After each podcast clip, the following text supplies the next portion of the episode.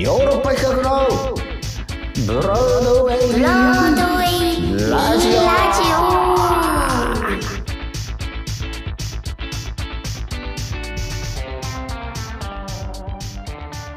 はいどうも私ヨーロッパ企画で俳優をやっております長野宗則ですそしてオ藤谷莉子です。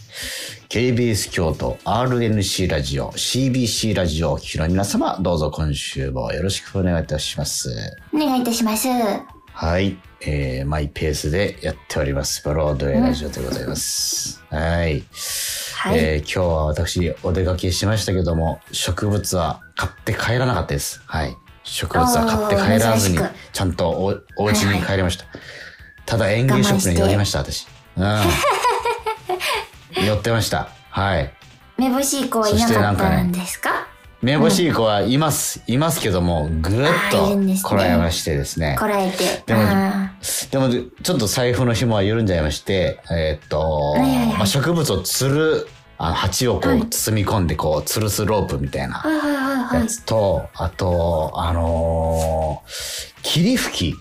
それをね、うんうん買いましたよ。僕もう毎朝、その、葉水を与えるのが好きなんですよ。モンステラとか、その、植物に。ああ、いいですね。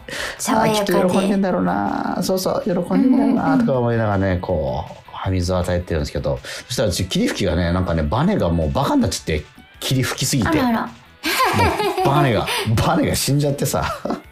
もう、どんだけ霧吹いたんですか。うん。霧吹いたんすよね。よっぽど吹いたなと思って。そう。であの霧吹きくださいっつって。でそしたらねそこあのーヨーロッパ企画の事務所の近くにあるね、はい。琴葉っていう、まあもう、ものすごくね、趣味の園芸の雑誌にも紹介されるような、むちゃくちゃいい園芸ショップなんだけど、そこ行ったら、はいはいはい。こんなのしかないですけど、つって、もうボトルの、もう空気圧で、ふわーって噴霧するやつ。へえ、うん。こんなんしかないん業ですけど、者さんみあたいな。業者さんみたいなやつ。でも、それくださいっつって、もうプロ仕様の霧吹き買いました、私。はい。うんプロ仕様まあね、量はものすはいごくありますから、長野さんのお宅には。はい。はい。そんなこんなでございましたよいいじゃない。ねで、りこちゃんはさ、そのさ、あの、舞台、さ、東京公演と大阪公演、夜は短し、ね、はい。歩きよ乙女のね、はいあの、東京公演と大阪公演とかあって、その間、つかの間のその休日っぽいのがあったわけじゃないですか。はいはいはいはい。ああ、その間とかなんか楽しいこととかあったんですか？っていうか、そういうリフレッシュみたいなうまくできる人なんですか？あなたは。あーリフレッシュは、そうですね。まあ、うんお料理したりとか、まあ、家事とかですか、その、本番中にできないことはやりますけど、日常っていうかその暮らし そのものがリフレッシュみたいなことになってんだ。うーん。でも生活に戻れたまあっていうつかの間の。それは、まあ晴れだもんな。晴れ、舞台って言ったら晴れだもんな。うんうんまあ、景確かににも戻る必要あるもんね。景なんだかんだ。うん。そうですね。そでもあの、カイロとか行きますよ。カイロプラクティックっていうんですか。ああの もう、体ボロボロってこと？それ。も私別にそんな、どっかがやばいってなることそんなないんですけど、うんなんかね、ぎっくり背中やっちゃったんですよ、この公演期間中に。う。それ、まあ、ぎっくり腰じゃなくてぎっくり背中っていうのがあるの？の背中のぎっくりしちゃって、まあでももうもう全然大丈夫ですし、本番も全然大したことなかったんですけど、うんうんうんなんでちょっとメンテナンスに行ったりはしてましたかね。メンテナンスね。メンテそうなんナンス。だね。まあそういうふうに時間が過ぎていくよね。本当にあっという間だったでしょ。うんね。あっという間でした。久しぶりのあっという間さというか、まああっという間もあっという間というか、うんうんうん。近年稀に見るあっという間でした。そう。だから僕もさ、やっぱ舞台とかさ、ツアーとかわーって言っててさ、たまにこのテレビ、僕も普段もあんまりテレビ見てないからあれなんだけど、テレビつけて、はいあの CM とかがさ、ものすごく面白くてさ、もうテレビからもう目が離せなくなるのよ、その情報量に。うん。もうそのなんか日常のなんてことない風景がぐわーってこう脳みそにこう入ってくる感じっていうのが、あのーツアー中とかあるね、なんか。家に帰ってきたりすると、うん、まあ、わーってある程度くつろいでる時遮断間してるというか。うんうん、そうそうそうそう。うん。うんうんうんうん。だからなるほど。もう家の間取りさえちょっとしたあの新鮮な情報に変わってくるもんねなんかね。公演中とかそんな、そんなそんなんりますか？あそう？そうですうん、か、あだから僕はさ東京に長期行って帰ってくるっていうのがあるから、ほん。と京あーなるほ都ど、なるほど。とかの風景とか家の感じがものすごく懐かしくなるんだよね。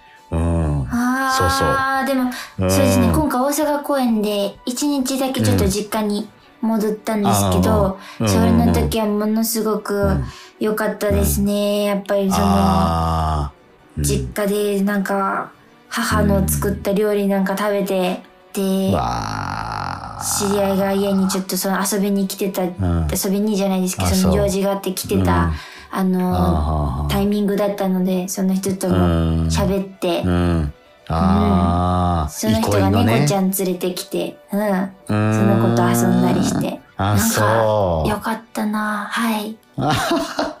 しみじみね、その、それ日常、ね、そんなのってなかなか東京じゃ味わえないわけだもんね。そうですね。まあ。一人暮らし、私すごくん気楽で楽しんでるんで、んまあまあ、うん全然食ってはないんですけど、まうんあやっぱり久しぶりに帰ると、ね、ほっとしますよね。うんうんうん。そうやね。うわあ。でうちも宮崎の実家のお母さんも母もはい。ワクチンを2回打ったっていうから、うん。うんうん。なんか、ね、ああ、会いに行けるかななんてちょっとぼんやり思ったりして。うん。なるほど、なるほど。ちょっと宮崎帰省を薄ぼんやりちょっと無双したりしてましたね。なるほど、うんなるほど。実家といえば。うんあそういえばね、この間か僕カラスにさ、カラスに襲われてさ、全然話変わるけど、カラスに襲われたのよ。すっげえ怖かったよ。大丈夫ですか？無理やな、その、やっぱ空からの攻撃って無理やね。いや、カラスはね、強いですよ。大きい強いで。すし、思ってるより。おうん。そう。いや、僕が、あの、東京のね、あのーはい下宿先の、えっ、と、公園、好きな公園で、まあ、まあ、よくロウォーキングしてるとこなんだけど、いや、もう、いつものウォーキングコースだったのよ。でも、いつものウォーキングコースを行って、歩いてたら、わはい。ーって来て、カラスが。はいもう僕はいの頭、頭上をカーンって足でこう、掴んできて、怖い。怖かったよ。掴まれたんですか？掴まれたよ。カラスに、あ、じゃあもうロックオンされたんだ。うん、ロックオン完全に。だから、いつものコースだったんだけど、初めての体験で、うわうん何が起こったんやと思って、もうたひたすら走って、もう、走って逃走して僕公園一人。はあ他にもいるんだよ、公園を楽しからうんうん。そう、どこまでついてくるだと思って、もうとにかく逃げれるとこまで逃げようと思って、でもわーってついてきてさ、もう全あー、もう怖い怖い怖い。もうカラスを巻いて、なんとか巻いて、うん。よく負けましたね。と怖かったよ。だから、うんなんか、もしかしたらカラスの親でこ、ね、ヒナがいたりしたエリアに僕はあー気が立ってたのかもしれませんねうん、そういうことだったのかわかんないけど、カラスには、本当空中からの攻撃は、本当にもう、もう、無理でしたね。人間、かなわないですね、あれね。逃げようがないですね、もうやっぱり。うん。あれ、だからそれで京都に帰ってきてそう。うん。ね我々うん羽持ってないですから。だこの本当にカラスを意識するような暮ら暮らし暮らししてますよ。まあ平和、京都に帰ってからも。カラスがさ、なんか電、そう、電線の上でさ、なんかカー、カーじゃなくてさ、うん。おうおうおうおうみたいなのほ吠えてたのよ。これ、これ京都だよ。京都のカラス。やべ、カラスですか？そう、カラスやったのよ。で、ほうほうほうほうっつってさ、僕保育園にさ、子供を送りに行ってる時にさ、で、なんか僕もちょっと、はいちょっと忘れてて、カラスに襲われたことを。で、なんかカラスの変なも、あの、かも泣き方してるから、モノマネしたのよ。なんかこ子供が喜ぶかなと思って。うん。で、ほうほうほうほうって僕言って、そしたら、カラス、思い出してカラスに襲われたこと。うわ、あいつが襲ってくんじゃないかと思って、で、襲ってこなかったから、いや、もう本当怖い。もうカラス恐怖症だって言ってる、今。で、ちょっとごめん、ちょっと鳥の話、ちょっと、ちょっと鳥、鳥つながりで、ちょっと鳥つながりの話させてくれる？いや、鳥ね、はいはいあの、カラスじゃないんだけどね、なんか、最近あんま見かけない鳥、鳥が、鳥がすげえ絡んでくるの、最近僕の日常に。あのさ、あんま見かけない鳥がさ、いいるのよ、なんか庭に、庭あたりに飛んでて。はい。ほんでね、ああんま見ない鳥だなと思って見てて、で、うちのその自転車に、駐輪はい。スペースに止まってて、わなんかすげえ近いところにいんなと思って、自転車出したいのにとか思って、うん、で、まあ、近づいたら離れていったんだけど、ファーって自転車ファーってどかしたら、ヒナがいて、ほうほうほうほう。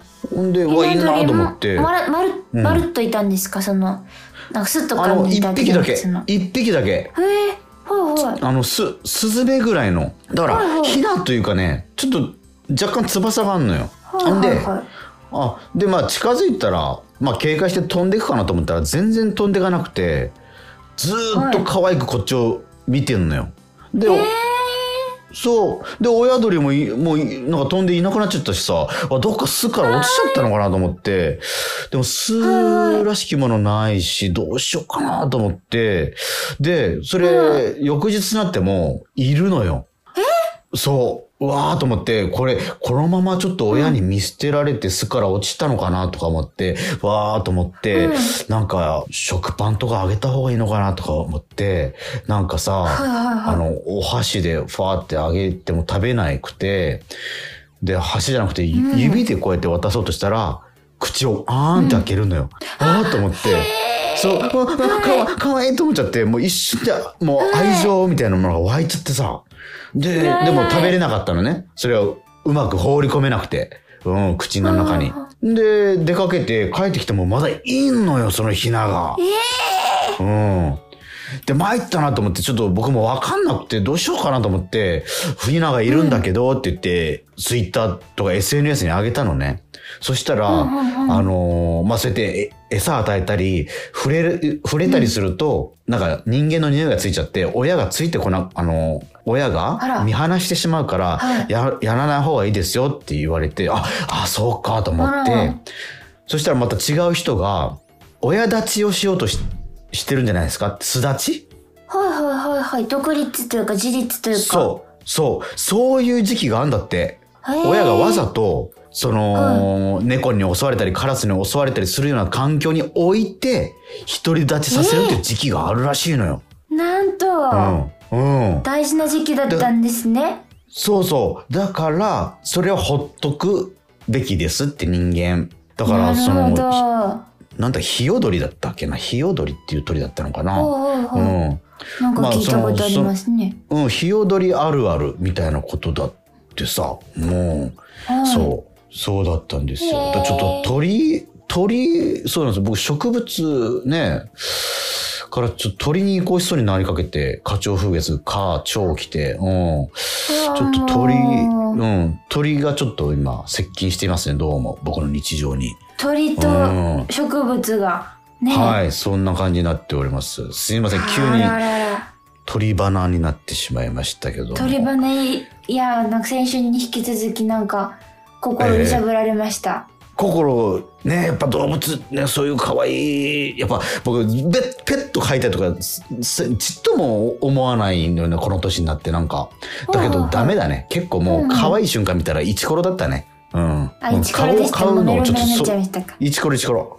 メロメロして、うん明日も行ってほしいと思っても。うん。巣立ってほしくないと思って。る。はい、そう思ってる自分がいます。はい。